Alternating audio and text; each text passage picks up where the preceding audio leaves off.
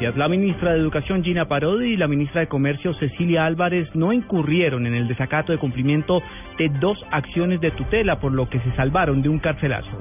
Juan Esteban Silva. Buenas tardes. La Judicatura tomó la decisión de revocar los fallos en los que se ordenaba el arresto de la ministra de Educación Gina Parodi y la ministra de Comercio, Industria y Turismo Cecilia Álvarez. Esto por desacato de cumplimiento en dos acciones de tutela. En el caso de la ministra Parodi, el fallo estaba relacionado con la validación de un título de una joven en España, mientras que en el caso de Cecilia Álvarez se trataba del pago a 11 pensionados de Ferrocarriles Nacionales de Colombia por más de mil millones de pesos.